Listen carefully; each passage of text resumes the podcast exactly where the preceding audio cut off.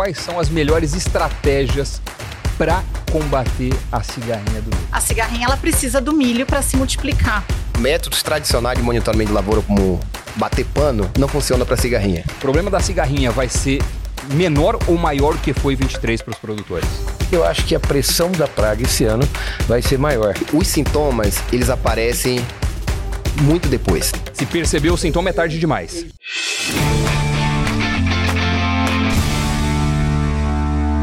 Olá, eu sou o Doni Denútil e esse é o Impulso Cast, o podcast da Baia criado especialmente para você que é do agronegócio. Olha, a cigarrinha é, sem dúvidas, uma das pragas mais importantes para a cultura do milho. Apesar desse pequeno inseto não causar danos de forma direta, ele atua como vetor de patógenos que vão desencadear sérios problemas, como complexos de enfesamento. A gente dividiu a conversa de hoje em três partes. A gente vai falar quais são os principais danos que a cigarrinha gera nas lavouras, como identificar e fazer um monitoramento da praga e quais as melhores estratégias de controle. Para responder a essas e outras perguntas, é um prazer receber aqui a Mariana Durigan, gerente técnica de inseticidas Latana Bayer, Brasora, líder em saúde vegetal na Bayer para sementes, Paulo Garolo, agrônomo, pesquisador especialista para a cultura do milho na Fitolab, e o professor Marcos Sova Neves, professor da USP, FGV e da Harvard Agribusiness School. Só lembrando que você pode ouvir e ver esse episódio nas plataformas de áudio, iniciativa da Bayer para vocês.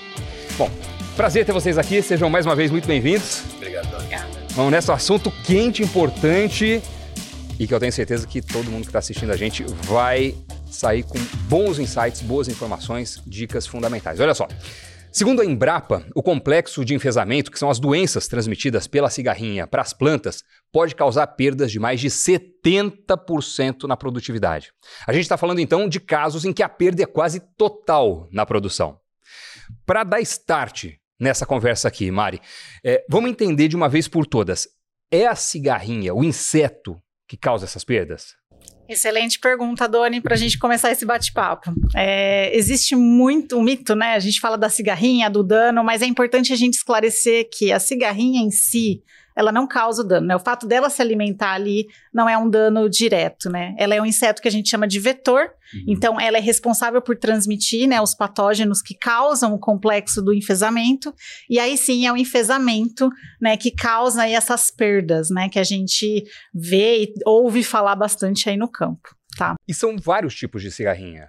Isso. Hoje no Brasil, a gente sabe que existem mais de 40 espécies né, de cigarrinha, só que somente Dalbulus maides, né? Que aí a gente está falando da cigarrinha do milho, a espécie Dalbulus maides, que é capaz aí de causar essas perdas, né? E fazer essa transmissão aí no, no milho, né? Das, das doenças que causam enfesamento.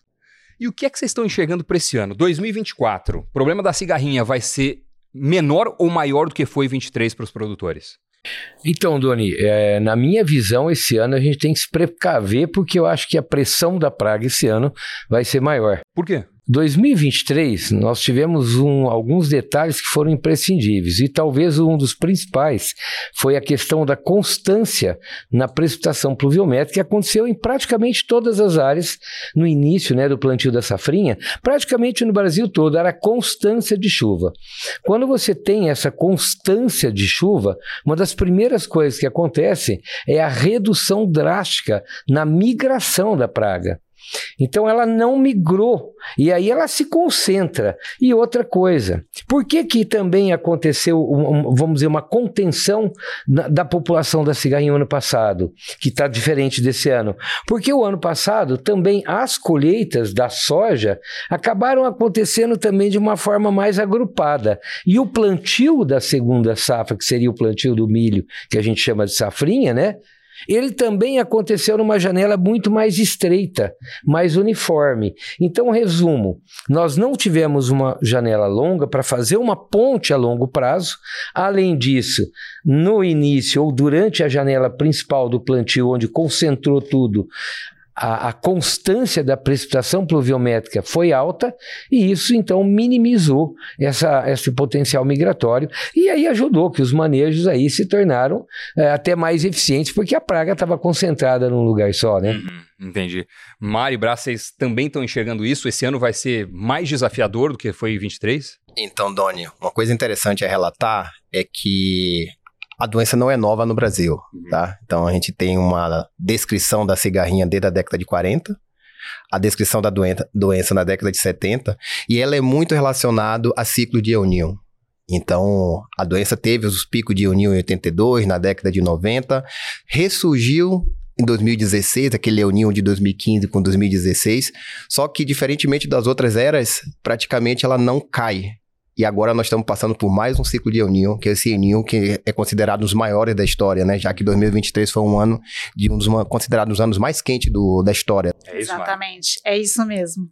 E é importante falar, né, que conforme a gente tem altas temperaturas, isso facilita para que a gente tenha mais ciclos da praga, né? Mais gerações, né, da praga dentro do ciclo de cultivo ali do milho, né? Então, em temperaturas quentes, a gente pode ter aí de 5 a 6 ciclos, né? Seis gerações é, da praga dentro dentro do mesmo ciclo da cultura. Uhum. Então, isso é extremamente crítico, né, quando a gente pensa na questão da transmissão, né, no tempo de aquisição dessa praga dos patógenos e também para que ela possa transmitir, né. Então, isso é extremamente preocupante para a gente nesse ano. Por que, que o prejuízo é tão grande, Garolo? Por que, que o problema é desse tamanho? É, é, o principal impacto né, que, que as bactérias e os vírus que são transmitidos pela cigarrinha do milho causam na planta é exatamente o entupimento do vaso do floema, que é o vaso condutor de toda, todo o fotossintetizado que a planta preparou para enchimento do grão. Então, a planta de milho é uma fábrica de, de, de, de fotoassimilados ou de açúcares, uhum. né, vamos dizer assim, lipídios, então é o principal açúcar. Então, ela é uma fábrica. As folhas são fábrica. E aí o que acontece? A hora que ocorre a fecundação do ovário lá na espiga do milho e começa o enchimento do grão, então ali ó, a planta passa a trabalhar para encher o grão, que é a maneira dela sobreviver. E nessa hora, os vasos do floema, que já estão entupidos, isso aí começa a ser uma barreira da entrega do açúcar para a produção do grão. Não e isso aí não consegue, não vai. E aí o grão vai ficando pequeno, vai ficando miúdo, vai ficando leve. Por quê? Porque não concentra realmente açúcar suficiente para promover o enchimento do vai grão. morrendo de inanição. Então, é, de o fome. maior impacto que ocorre é exatamente esse: é a não formação do grão. Não consegue fechar o grão por inteiro, não consegue. Né? Então é esse entupimento do floema que é o principal, é a principal coisa que, que a, o, a, os agentes causais do complexo de enfesamento trazem para a planta de milho. E isso gera um prejuízo enorme. Agora, uma planta com que já está com o complexo de enfesamento, ela se torna realmente mais vulnerável, e isso não tenha dúvida porque ela já está desgastada, ela já está com problema de circulação da, da, do alimento preparado, que é o, são os fotossintetizados que vão correndo no floema que está entupido. Então ela é uma planta que acaba se tornando mais vulnerável à presença de outros patógenos, né? E aí a gente pode também ter outras sequências e outras consequências, né? Bom, a gente tem aqui uma imagem, pediu o pessoal colocar na tela. Brás, o que, que a gente está enxergando aqui? Pessoal, aqui nós estamos vendo um pouco de como seriam os sintomas e os possíveis prejuízos relacionados à cigarrinha, né, na transmissão dos patógenos. É, complementando, né, o nosso amigo Paulo Garola aqui, é, o inseto, ele é um especialista de alimentação no floema. E os patógenos que nós estamos falando aqui são patógenos especializados de sobreviver e adquirir nutrientes no floema. Uhum. Então, após a, a, inoculação, né, o processo de, de inoculação dos patógenos pelo, pelo vetor de, diretamente dentro do floema, você começa a ter a colonização desse tecido, automaticamente você começa a ter um sequestro de nutrientes e isso vai seguir o fluxo fonte-dreno. Então, nós começamos a ver alguns impactos, como bem relatados aqui, né? Com o caso do enfesamento pálido, que é uma bactéria sem parede celular, né? Que nós chamamos de espiroplasma conchelli.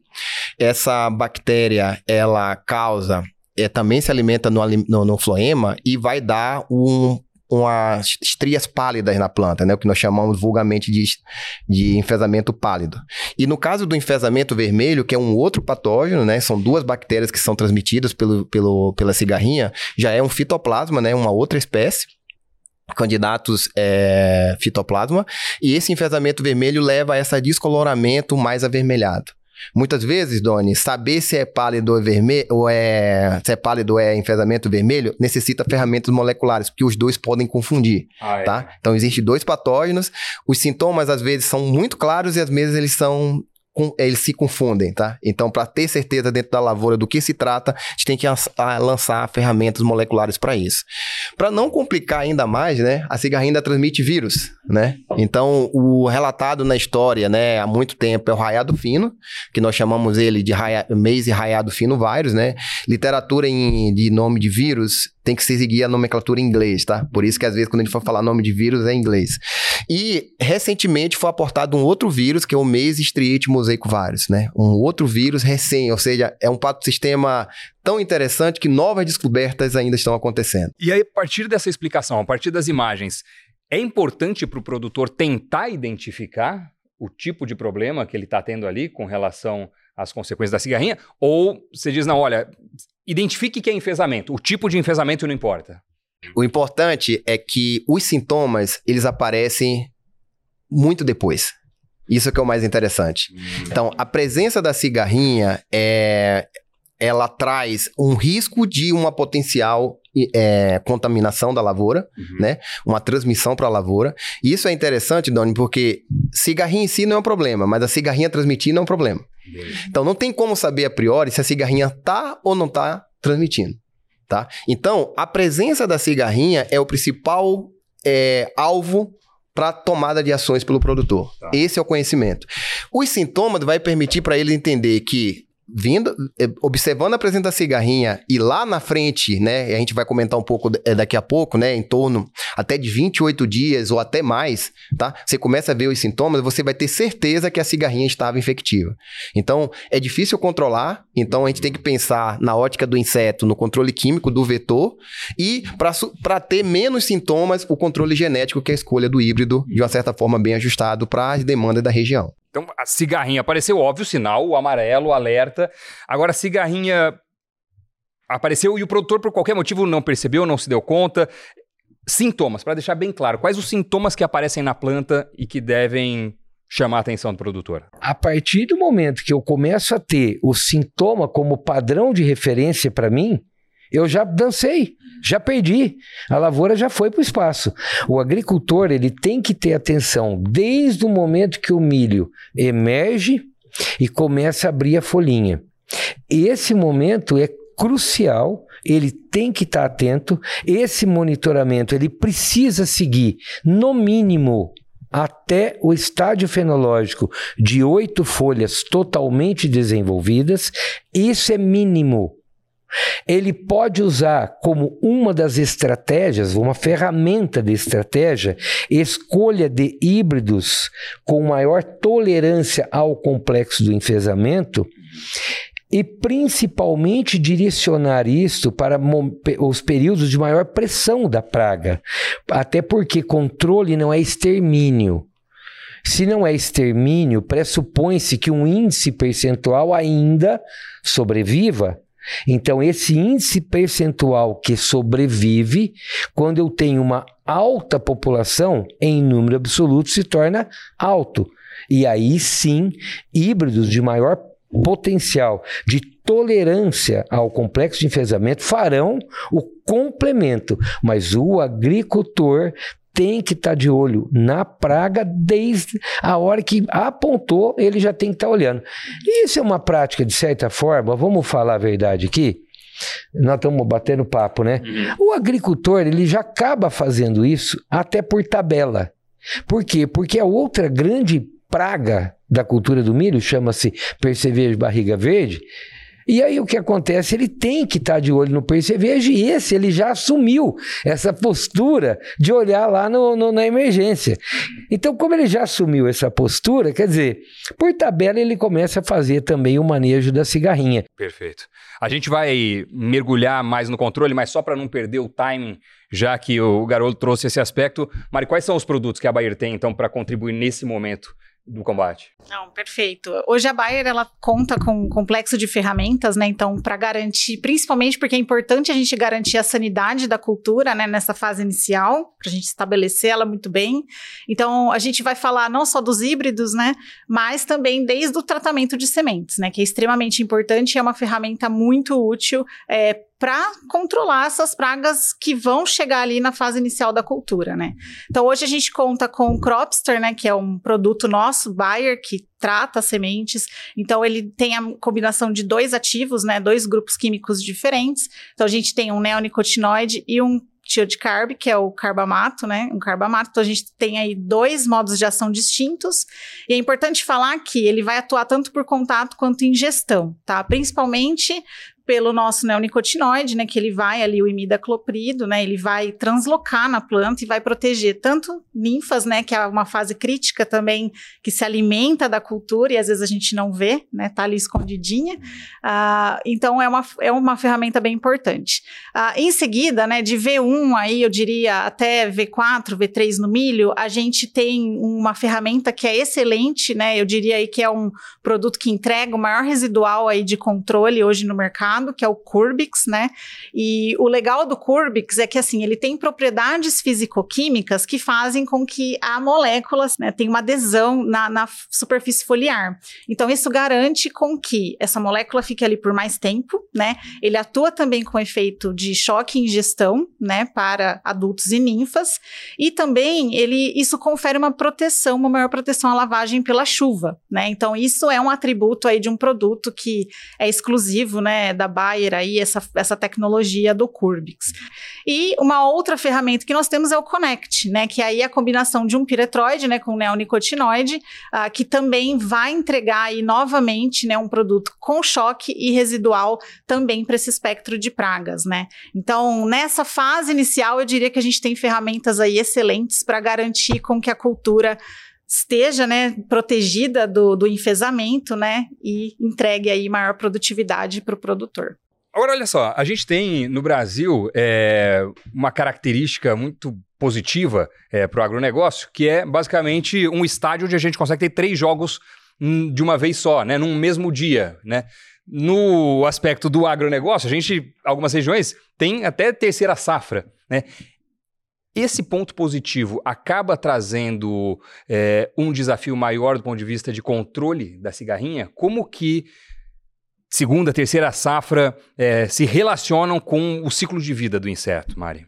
Sim, Sim, com certeza. É, a gente sabe que, como a gente está falando aqui, né, nesse bate-papo, a cigarrinha ela precisa do milho para se multiplicar. Né? Então, essas safras né, subsequentes, elas funcionam como pontes verdes aí e acabam interferindo no número de gerações da praga, né, ao longo aí do, do ano. Uh, então, mas eu diria assim, que existem outros fatores também que contribuem para isso, tá? É, eu vejo que assim, e aí meus colegas me ajudam aí também, é, complementando, mas existe toda uma questão de manejo, né, que tem que ser feito, não só quando a gente fala de produto, ou de uma tecnologia, né? Então a gente até voltando lá atrás, desde a dessecação da cultura, né? Então a gente tem falado muito da importância, por exemplo, de um milho tiguera, né? Então tem o milho tiguera, precisa ser removido, precisa ser feito, né, um manejo adequado para que não fique ali um hospedeiro capaz da praga se reproduzir, né? Então eu acredito assim que a gente tem que olhar como um todo, mas é, ao longo da safra sim pode ser um, um problema sério aí para potencializar né, o número de gerações da, da cigarrinha. E quando a gente pensa em termos regionais, a cigarrinha está espalhada no Brasil inteiro ou tem alguma região que merece uma atenção especial, Brás? Boa pergunta, Doni. Para ajudar nessa resposta, eu vou pedir para projetar aqui o monitoramento de cigarrinha do milho, né, que é uma parceria entre a Baia e o Sistema Integrado de Monitoramento Agrícola, né, o CIMA, junto com a nossa área comercial. Você pode observar, Doni, que cigarrinha, colocando as armadilhas para monitoramento, encontra-se aonde está amostrado. Tá? Praticamente está em tudo que é lugar. Onde tem milho, tem cigarrinha. É Praticamente. Isso, e né? aí as informações relevantes, tá? A cigarrinha, ela foi domesticada junto com o milho, praticamente há 9 mil anos atrás, no México. 9 mil anos, 9 não é um mil anos atrás. Recente. E diante desse, dessa questão do centro de origem ser no México, nós temos a cigarrinha lá com várias espécies, até cinco, né, no milho. Mas na América do Sul, que a introgressão, acredito que foi há 4 mil anos atrás, né, que ela migrou para cá da Albros Maides, ela está presente praticamente em todas as regiões, com a ampla adaptabilidade do sul dos Estados Unidos ao norte da Argentina.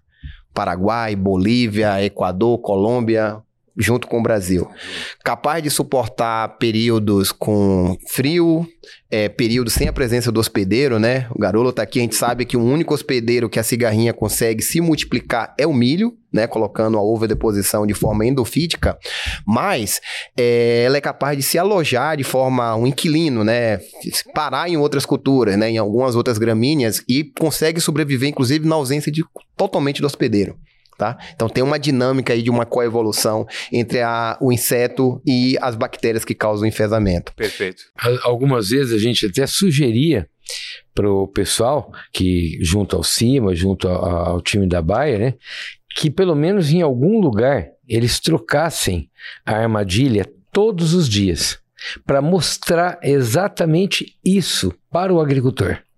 Porque é muito comum no terceiro, quarto dia o agricultor falar: Poxa, parece que hoje tem mais cigarrinha do que o dia que eu apliquei o inseticida. Esses inseticidas não estão prestando, porque no quarto dia. Mas é, precisa fazer esse trabalho de identificação, porque a migração é constante e eu tenho chegadas quase todos os dias. E plantas de milho, uma coisa que eu não comentei, eu falo demais, e eu, eu pulei lá atrás, é o próprio desenvolvimento fisiológico da planta, que a cada três, quatro dias, na condição de safrinha, em qualquer parte do Brasil, a cada três, quatro dias a soma térmica faz com que ocorra a expansão de uma nova folha.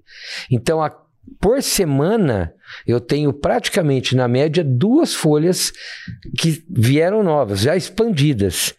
E eu não vou ter mais a mesma proporção de proteção, porque eu não tenho mais o inseticida. Se for contato, é quase zero. Se for sistêmico, é muito proporcional ao lugar onde ele caiu para translocação.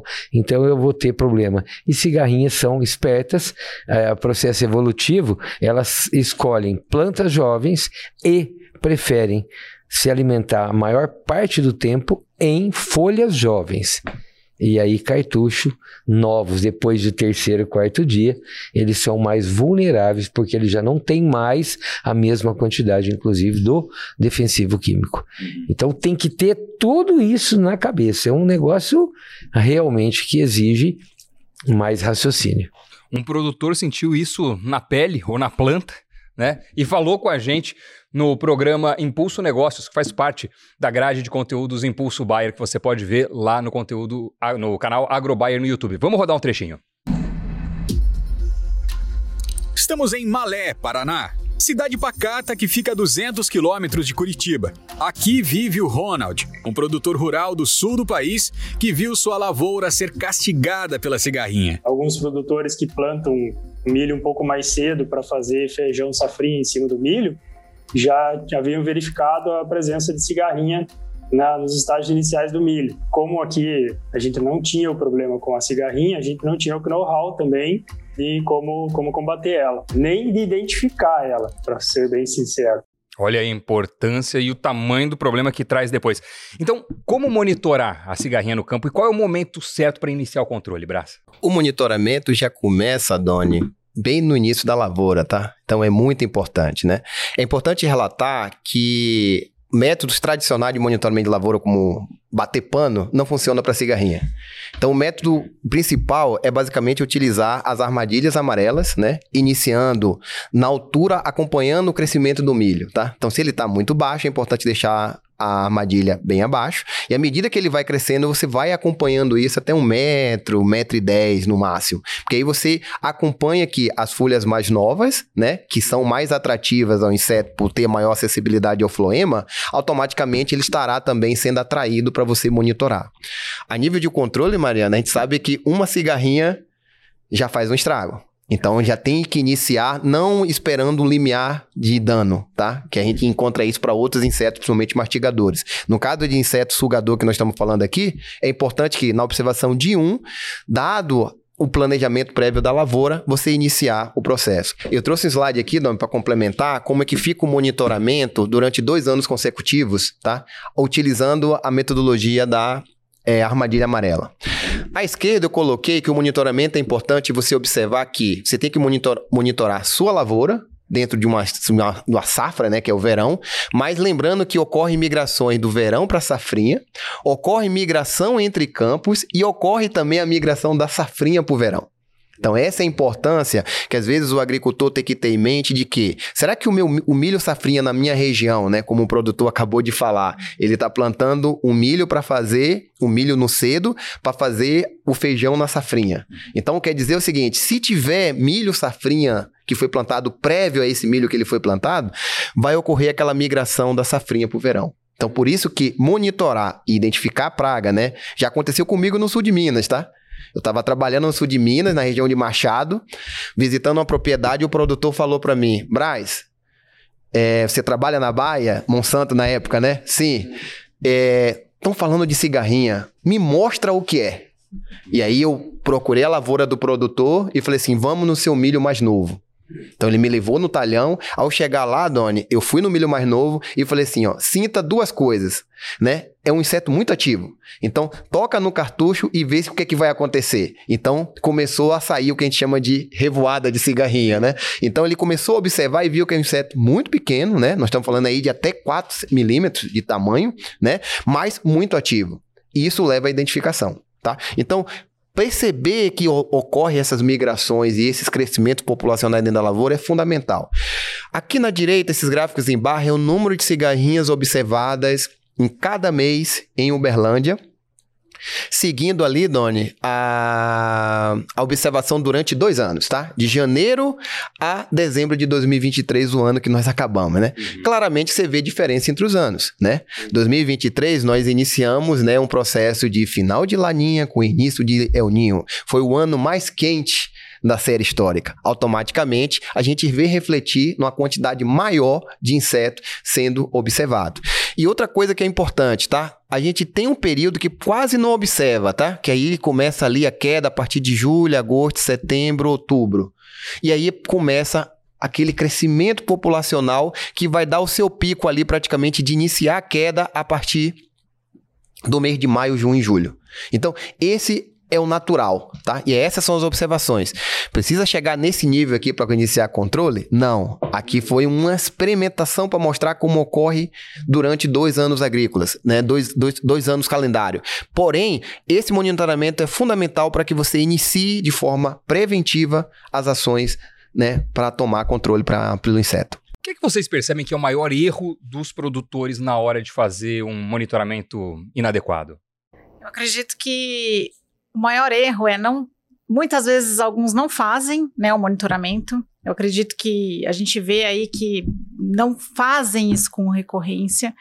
E para mim, assim, eu vejo que tomam uma decisão de controle quando o sintoma já começa a ver alguma questão do sintoma, né? Então isso é um problema, porque como o Garolo mencionou, o sintoma a gente vai ver lá na frente, né? Então é diferente de outros alvos, que a gente vê o dano, que a gente vê alguma né, alguma reação ali na planta, né? Então, hoje, para mim, eu acho que é o tem que fazer, né? A gente viu o quanto que é importante. E porque muitas vezes no início da cultura, fazendo esse monitoramento é onde vai ajudar o produtor a ter a tomada de decisão, né? Então é onde vem os adultos ali, né, migrando para as áreas novas, então é onde a gente consegue fazer esse, esse acompanhamento, né? Se eu, se eu puder complementar, Dani. Claro. É, depois o Garola me complementa. Não pode ser reativo tá? Ser reativo quer dizer que você já perdeu tempo. Não tem mais o que fazer.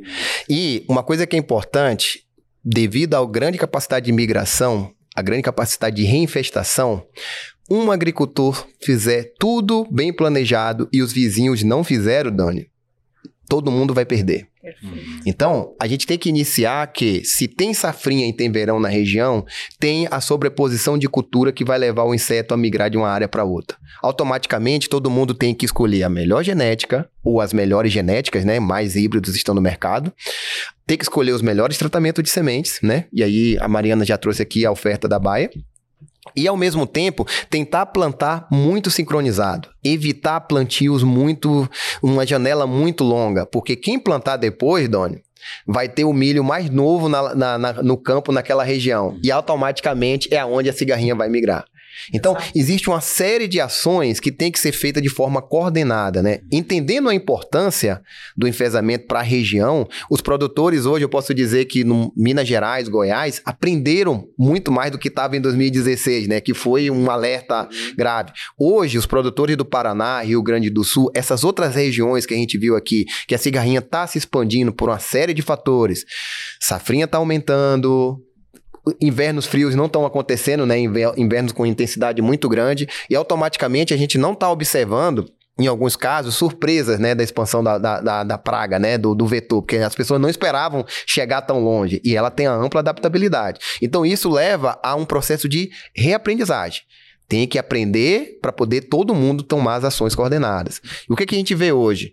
Melhores genéticas sendo plantadas, inseticidas sendo aplicados, controle químico, e praticamente todos seguindo a mesma cartilha, né? E a gente consegue ter o maior sucesso no manejo. Complementa aí, Garola. Eu, eu acho que você já falou uma parte daquilo que eu ia comentar, que é essa questão que se um não faz, prejudica os outros todos, é, mas eu ainda iria mais um passo, que é no aspecto do seguinte, é, eu ainda noto que as principalmente quando a gente olha o, o apoio que o agricultor recebe é, da classe é, agronômica em si. Ainda não existe uniformidade na maneira de se recomendar ou na maneira de se, se posicionar junto ao agricultor. É, eu ainda sinto muita dificuldade nisso. Acho que, inclusive, a maioria das pessoas continuam focadas em produto e não fazem estratégia. Então, volto a dizer: se eu partir do princípio que ninfa está debaixo da folha, eu preciso translocação translaminar, isso só vai acontecer lá no V4 em diante, então eu, eu não posso usar um produto que eu tenho limitação de uso antes desse período, porque senão eu não vou estar. Tá contribuindo com o manejo. E infelizmente é, as coisas não são feitas assim. As coisas estão muito pautadas só no produto ou muitas vezes, inclusive, em preço. Em preço, que é uma armadilha pior ainda. Então, o que eu noto é isso: não tem uniformização na recomendação. Entendeu? Na recomendação. Existe a uniformização, talvez, hoje, do uso do produto, porque muito se fala, é, acaba que todo mundo vai seguindo. Mas não é estratégico. E, para mim, o grande entrave chama-se recomendação precisa ser estratégica. E isso é que falta, na minha visão. Não foi nem combinado, mas você trouxe a palavra-chave do que eu quero que a gente mergulhe a partir de agora nessa reta final aqui: estratégia. Então vamos lá. Qual é a melhor, ou quais são, quais são as melhores estratégias para combater a cigarrinha do milho, Brás? Vamos começar? Eu trouxe também um slide, né? Só para a gente começar. A gente falou de estratégia, falamos que tem que ser pré-plantio, durante a lavoura, né? E pós-plantio. Isso tudo tem que estar. Tá, é o sistema inteiro que tem que ser planejado, tem que estar tá estrategicamente bem elaborado. Claro, Doni, 2016 teve o EUNIL, que foi um super EUNIL, né? Agora estamos no segundo super EUNIL, né? É muito recente, inclusive, mas fez as empresas praticamente é, voltar a atenção para uma doença que não acontecia, né? E eu conversei com cientistas, né, que trabalhavam na Monsanto na época há muito tempo, e eles falaram, eu observei isso na década de 80. Eu observei isso aí em 97, 98. Tinha desaparecido e remergiu.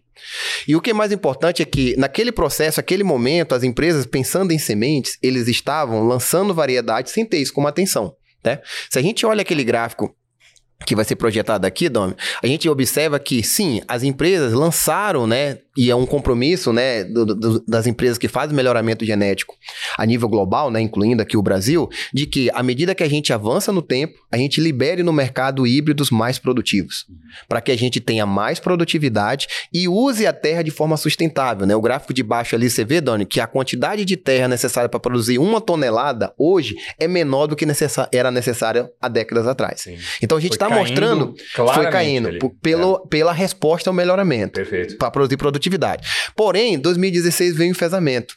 Essa curva só continuou porque nos últimos três anos foi um compromisso nosso de redirecionar a importância do enfesamento para o, para o negócio de sementes, né, que também direcionou para químico, que nós tivemos que lançar 18 híbridos com foco em tolerância para enfesamento. E o próximo gráfico, a gente vai ver ali no próximo slide, Domi, exatamente como foi essa evolução. Lembra, 2016 veio a pandemia, 17 18 a gente teve que ser reativo.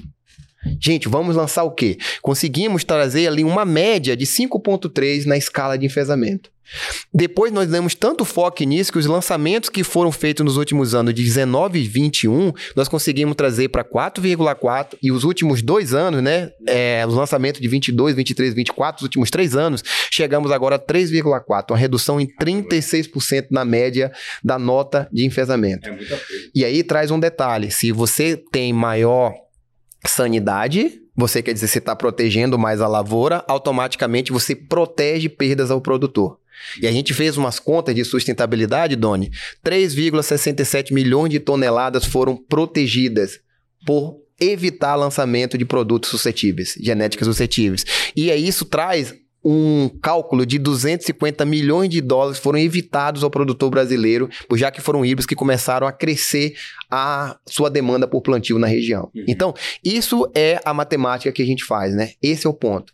Claro, essa é uma parte da estratégia. Uhum. A gente já, a Mariana pode complementar aqui o antes, que é a, a escolha também de fazer o tratamento de semente junto com esses materiais, né? E não pode esquecer de você cobrir todo o manejo de inseticida tá? Uhum. E garantindo o seguinte, eu faço o meu manejo, a gente estava até nos bastidores aqui comentando que às vezes a gente foca na cigarrinha e esquece outros insetos vetores, né? Uhum. Já falamos Perfeito. aqui do barriga verde, mas a gente não pode esquecer do pulgão, pulgão. do milho, né, Isso, né garota? Mesmo, que às vezes também é um inseto transmissor de outros vírus, que às vezes Isso. traz algo inesperado para a lavoura. Esse controle estratégico tem que ser para cobrir todos os insetos vetores uhum. e não esquecer que pós-colheita precisa de ações, que é controlar o milho voluntário. Uhum. Então, esse milho tiguera tem que ser controlado, porque se evita que se mantenha né, a cultura durante a disponibilidade de cultura do hospedeiro para cigarrinha para o próximo ciclo. Complementar. Então, vamos lá, vamos complementar. E para complementar, falar um pouco do manejo químico, né? Uh, eu trouxe também aqui um slide, então, para a gente falar um pouco das ferramentas que a Bayer dispõe. É, então, esse gráfico, né, ele mostra o número de plantas, né, que tem o sintoma do enfesamento, né, então... Nós contamos aí cerca de, avaliamos cerca de 100 plantas, tá? E aqui a gente consegue ver o número de plantas com enfesamento, tá? Então, como a gente já comentou, a importância né, do enfesamento é ele, né, esse complexo de doenças que vai é, causar aí, as perdas para a cultura do milho, né? Então, a gente olhando ali nas duas, nos dois últimos gráficos, ali nas duas últimas barrinhas, a gente vê o manejo Bayer, né? Então, o que, que isso significa? A nossa recomendação hoje é a aplicação, fazer as duas primeiras aplicações de Curbix, tá? ou a primeira aplicação de Curbix, né? Então, a nossa recomendação hoje é que venhamos com a aplicação do Curbix primeiro, por quê? Por todos aqueles atributos físico-químicos que a gente comentou do Curbix, né? Então, é um produto que hoje no mercado é o que entrega o maior período residual, né? A gente tem relatos aí, depois a gente vai ver alguns vídeos de até 14 dias, né, de, de controle aí da cigarrinha que confere essa proteção por mais tempo. E aí é interessante porque a gente tem falado muito da cigarrinha como um inseto que dispersa, né? Então, muito rápido. E aí ter esse residual é algo que realmente é um diferencial para proteger desses novos insetos que vão chegar nessas, nessas plantas, né? Então a gente vê aí o Curbix nessa fase inicial e depois a gente entra com o Connect, né? Então a gente traz aí uma ferramenta com dois ativos diferentes, né, de grupos químicos diferentes, para fazer um manejo aí integrado, né? Trazendo diferentes modos de ação para a gente também seguir aí na risca manejo de resistência, que é extremamente importante, né? E entra aí na questão das boas práticas agrícolas. Então, olhando, a gente vê nitidamente né, o manejo Bayer ali, Uh, tendo o menor número né, de plantas com enfesamento, então a proteção desses produtos foi altamente eficaz comparado com os padrões do mercado, né? Uh, tanto após a primeira e a segunda e terceiras aplicações ali. E, consequentemente, a gente tem uma, um aumento aí de produtividade, né? Um incremento da produtividade quando a gente olha com o que vem sendo feito hoje pro produ pelo produtor, né? Pelo mercado de forma geral. Então a gente olha ali que os manejos da Bayer, né? Então, até com, com, comparação, comparando ali o primeiro manejo, né? As duas de Curbix com duas de Connect, a gente teve um aumento de seis sacas por hectare, né? Com relação a um dos padrões aí do mercado. E que isso lá no final, né, vai ser muito bom para o produtor, claro. né? A gente sabe o peso que isso traz é, para o bolso do produtor. É um investimento que retorna. Hum. Exatamente. Ainda mais frente ao tamanho do risco e o tamanho do prejuízo potencial que você tem se não fizer o controle adequado, se não fizer é, todo manejo e se não adotar as estratégias aqui mencionadas. Então, os dois nomes para a gente ter em mente do ponto de vista de produtos são Curbix e Connect. Exato, exatamente. E aí, só reforçando a importância da gente escolher uma ferramenta né, altamente eficiente, uma ferramenta inovadora, né, que a gente traz aí e que tem um diferencial e toda uma tecnologia por trás, né, do desenvolvimento desses produtos. Então, fica aí o recado, né? Perfeito. E tem algum modo específico de usar essas soluções para maximizar o resultado? Ou para minimizar qualquer tipo de prejuízo? O modo de uso, né? A gente hoje utiliza basicamente a aplicação foliar, né? Então, o que, que a gente sugere? É que seja utilizada uma tecnologia também de aplicação adequada, né? Para que a gente tenha uma cobertura aí adequada da cultura, né? Tenha uma proteção. E muitas vezes, como até o Garolo falou, né? A ninfa está ali embaixo da planta, o inseto está dentro do cartucho, o adulto. Então, a gente precisa associar isso também com tecnologias de aplicação, tá?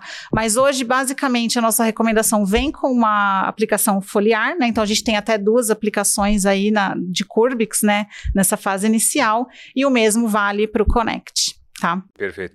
Algum aspecto específico com relação à ninfa? É só lembrar que ninfas elas prevalecem na parte inferior da folha. Tá. Então é muito importante que a partir do momento que tenha ninfa, ele tenha o uso que é o que nós temos hoje de mais eficiente, que é a translocação translaminar, que vem como particularidade, inclusive, do grupo químico dos neonicotinoides. E é a fase da ninfa que traz e os maiores prejuízos? Não é a fase Não. da ninfa em si. Agora, esse é outro particular, na verdade, né? Se a gente começar a observar o que está acontecendo hoje em algumas regiões do Brasil, principalmente o Mato Grosso, quando a gente estava conversando aqui também no bastidor antes, o que acontece é que a condição climática permanece muito favorável ao ciclo biológico da praga. Uhum. E ela continua se multiplicando mesmo depois que o agricultor acredita que vai não tem mais problema, porque o impacto da doença já passou, que é depois que o milho atinge 10, 12 folhas, ele fala, ah, dali para frente de V8 em diante já não tem mais problema. E larga, a praga vai continuar se multiplicando em algumas regiões do Brasil, como Mato Grosso, Mato Grosso do Sul, Goiás, ela continua se multiplicando e aí a gente tem um incremento enorme, mas muito, de ninfas de cigarrinha. E aparece isso como adulto lá no período de florescimento em diante. E aí tem um detalhe, né, Doni? As ninfas de cigarrinha, como eu já disse, elas têm baixa mobilidade, ficam embaixo da folha. E folhas de milho, elas vão se posicionando em, é, é paralelo ela pula uma e a outra fica paralela. Ou embora hoje a modernidade já traz uma angulatura, né? Mas ela mantém paralela. A ninfa que está embaixo, ela também tem uma particularidade, esse inseto. Eles são providos de câmara filtro, que filtra parte do açúcar que ela ingere.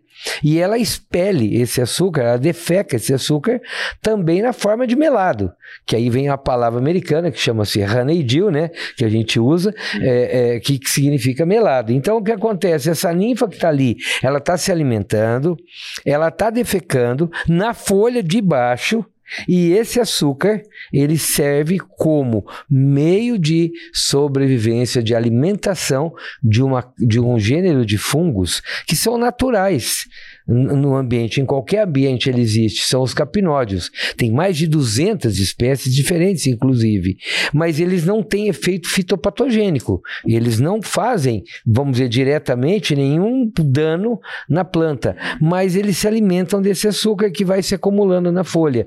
E a partir disso, ele desenvolve suas colônias, criando então o que a gente chama de fumagina, que nada mais é do que a própria colônia do fungo espalhada sobre a planta, né? Eles são conhecidos no mundo como fungos da foligem, porque eles formam essa camada preta que é a própria estrutura reprodutiva que o fungo vai gerando. E isso mata a folha do bacheiro, porque vai diminuindo a, a, a, exposição da folha, ela vai perdendo a capacidade fotossintética, vai também morrer antes da hora, e aí quem tem que entregar açúcar reserva é o armazém, porque eu já falei antes, a folha deu problema na fábrica, vai buscar o açúcar aonde está reservado, porque o que a planta quer fazer é encher o grão, e aí ela pega do colmo, e aí o colmo particiona açúcar, que deveria permanecer nele, para ele ficar mais tempo em pé, esperando o milho fechar o ciclo, esperando cair a umidade para colher em pé. O que acontece? Esse colmo exaure antes da hora, porque as folhas morreram. E aí cai, quebra e todo mundo fala é complexo de enfesamento e muitas vezes não é o da doença. E esse é o impacto direto da praga nessa forma. E a ninfa é a principal geradora. O, o, o, adulto também gera, mas o principal é a ninfa pela, por ela ser meio que estática. Então ela está o tempo todo gerando. O adulto migra. Então ele gera um pouquinho, mas vai para outra planta, vai para outra. É bem menos intenso a quantidade do honeydew do adulto. Mas a da ninfa é muito intensa. E isso aí hoje, para mim, na minha visão, dos maiores problemas que a gente tem nas áreas de milho do Mato Grosso e Mato Grosso do Sul, é isso aí. E Garolo, é possível recuperar a produtividade do milho que tenha sido arrebentada por conta da cigarrinha? É interessante, né? E eu até posso dizer para você que o Braz tem muito mais, não passando a bola, mas ele tem muito mais conhecimento disso, eles geram dados sobre isso, mas eu vou te falar de um, de um ponto de vista de dados de fora da Bayer, que também comprovam isso, mas ele tem dados com muito mais precisão, tá? Claro é, eu diria para você que nós temos híbridos que respondem a, ao bom tratamento ou a boa estratégia de manejo. Então, híbridos que são classificados como moderadamente suscetíveis, por exemplo, ele consegue quase restabelecer, sim, a integridade do potencial produtivo quando testado sem o problema. Não vai ficar igualzinho, mas ele aproxima muito. Então, existe também a diferença entre híbridos nesse potencial de resposta. Mas que existe a possibilidade, existe, e as plantas respondem, generalizando, elas respondem sim ao, ao, à boa estratégia no controle da praga e ela reestabelece, né? ela deixa de perder pelo bom controle, pelo bom manejo que é feito. E isso acontece. Agora, existem especificidades, alguns respondem mais Alguns híbridos respondem menos, e isso ele tem muito mais propriedade para falar do que eu mesmo. Esse é, esse é, um bom ponto, Doni Garolo, é porque a gente pensa o manejo de forma integrada, né? A gente não pode cobrir um lado e descobrir o outro. Então, eu vejo que manejar hoje, seja pela escolha da genética, que é o controle genético, seja pelo controle químico, né, que é a escolha dos produtos. Também hoje nós temos um outro player no mercado, né, que é o controle biológico. Tudo isso tem que estar tá atento para cobrir, seja o alvo desse podcast hoje, que são insetos transmissores, né, de doença, né? A gente tá falando hoje da cigarrinha do milho, mas a gente não pode esquecer o pulgão. Tem outros que causam danos é, indiretos ou diretos, né? Que a gente tem que trazer o manejo de inseticida muito amplo e a mesma coisa a gente não pode esquecer do manejo com fungicida, porque é tudo muito amplo. Se a gente coloca as soluções combinadas, trazendo todo um planejamento pré-plantio, durante o plantio, né, que é a escolha do tratamento de semente, durante a condução e não esquecer o pós-colheita, porque a gente tem que evitar, em alguns casos, né, como foi mostrado aqui a importância da planta, das plantas voluntárias, né, não podem ficar na, na lavoura, a gente consegue trazer sim um ganho que é muito mais acima de somente a genética, tá? Claro, a Baia hoje, agora na safrinha, lançamos híbridos que estão produzindo, né, como comunicado, de 20 a 30 sacos acima da concorrência. Mas não é somente a genética, é a genética combinada com o manejo. E a gente consegue trazer esse contexto para a agricultura. E é isso que tem trazido a diferença de ter produtividade. Concordo com o Garolo. É, a forma integrativa e pensando no sistema inteiro, né, de uma forma não particular, ou seja, eu vou fazer e meu vizinho não faz. Não, tem que ser em conjunto, a gente consegue alavancar produtividades que a gente conseguiu demonstrar ao longo dos dos anos e das décadas aqui no Brasil que vem se refletindo. A boa mensagem é: 2016 foi um susto. Me perguntaram muito em 2017, enfesamento ano que vem tem? E eu respondia sim. 2018, enfesamento ano que vem tem? Doni, estamos em 2024, tem gente que me faz a mesma pergunta. Não vamos ser reativos. Mas o programa de manejo de uma forma muito integral, ele tem que ser aplicado e isso evita perdas. E é isso que vem fazendo a diferença, seja na evolução das genéticas que avançamos, seja no, na evolução dos químicos, novos produtos, novas combinações, manejos, entendimento melhor, né?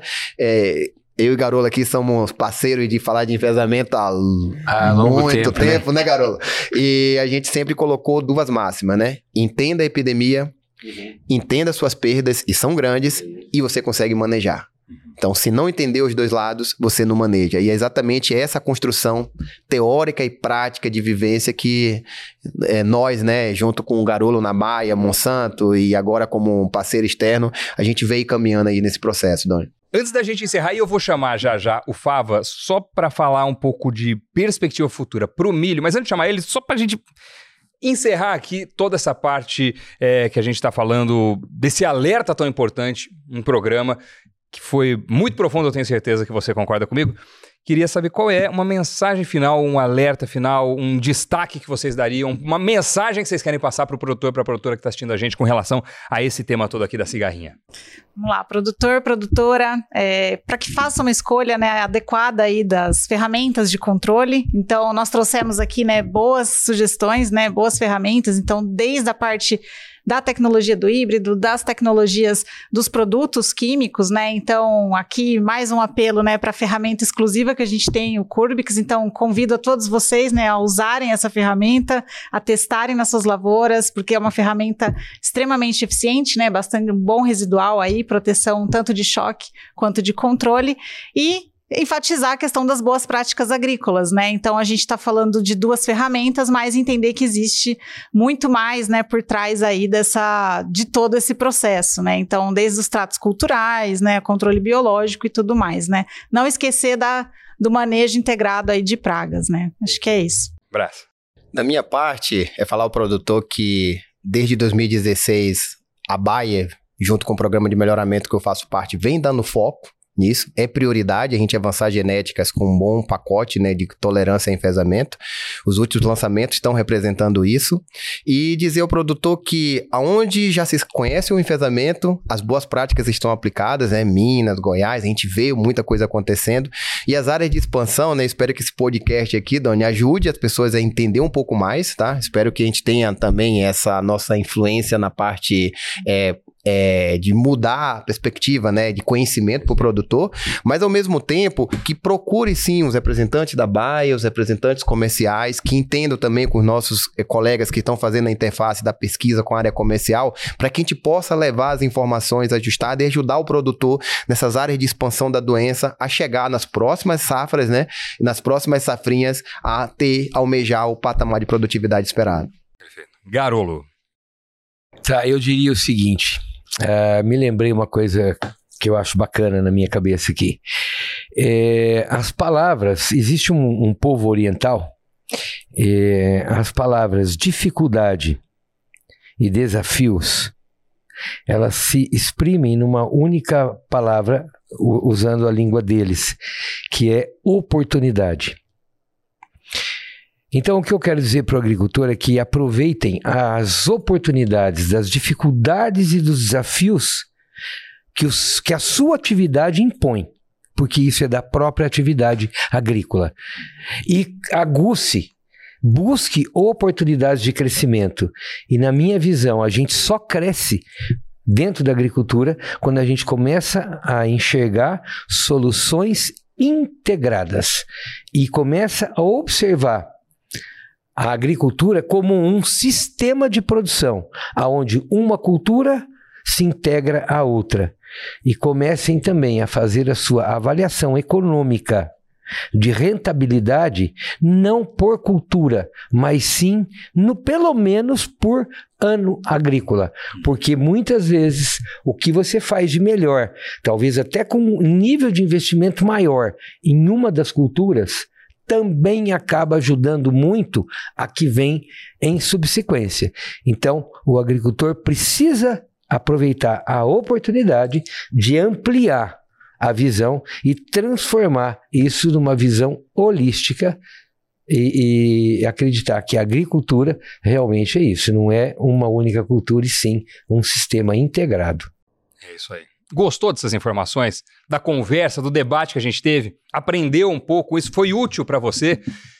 Se foi, deixa aí o seu like nesse vídeo, é uma forma de contribuir aqui com toda, todo esse debate, todo esse conteúdo, todas essas pessoas que vieram aqui é, compartilhar o conhecimento que tem com você que é produtor, produtora, viu? Muito obrigado. Deixa comentários no seu vídeo também para a gente saber se você gostou de tudo que foi abordado aqui. Agora, a gente, no programa de hoje, falou na veia com quem é produtor de milho, né? Claramente amador do produtor.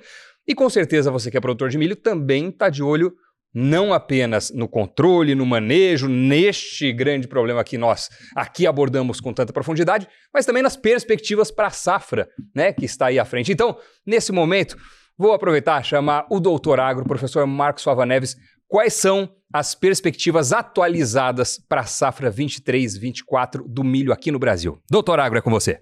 Primeiro, um prazer muito grande estar aqui de novo participando com vocês desse programa que já é um grande sucesso. O mercado de milho está um pouco mais complicado de entender do que o mercado da soja, aonde praticamente as perdas do Brasil já foram quantificadas e agora nós temos que ficar de olho no plantio da safra americana, não é? E se vai ter algum problema climático lá. O volume de áreas, que provavelmente vai ser grande, o mesmo do ano passado, talvez um pouco maior, e aí já interfere no milho, porque hoje a soja está mais atrativa do que o milho nos Estados Unidos. E o milho é mais complicado também, porque tem que olhar a performance da segunda safra do Brasil. Milho também tem situação de Ucrânia, confusão lá de portos e toda essa, essa história toda que ainda está em andamento. Então, no caso do milho, eu acho que está mais complexa a análise. Na minha leitura, eu, eu acho que o produto tende a se valorizar um pouco por causa da frustração da safra no Brasil e um menor plantio nos Estados Unidos, por causa que a soja está um pouco mais é, favorável. Então, essa é que é a ideia aí. Mais uma vez, participação muito legal. Obrigado aí pelo convite, pessoal. Valeu. Isso, valeu. Marcos Fava Neves, muito obrigado. E muito obrigado a vocês que aqui vieram para essa, essa conversa tão rica, cara, tão esclarecedora, bom demais, de verdade. E tenho certeza que a gente agregou muito conteúdo para quem está assistindo a gente. Obrigado, viu?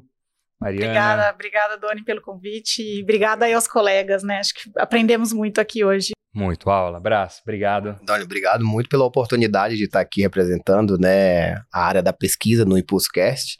E fico muito feliz de ter participado e a oportunidade de contribuir aqui junto com meus colegas de mesa. Garolo, veterano aqui já com a gente no, no estúdio, na gravação, nesse e em outros produtos. Cara, obrigado, viu? Eu que agradeço, né? E agradeço a Baia por continuar me incluindo, né?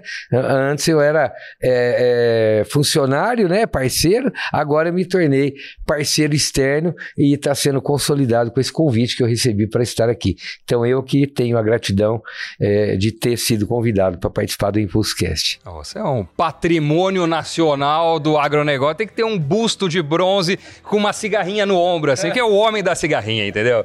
O homem que a cigarrinha tem medo. Muito obrigado a você, produtor, produtora que nos acompanhou até aqui.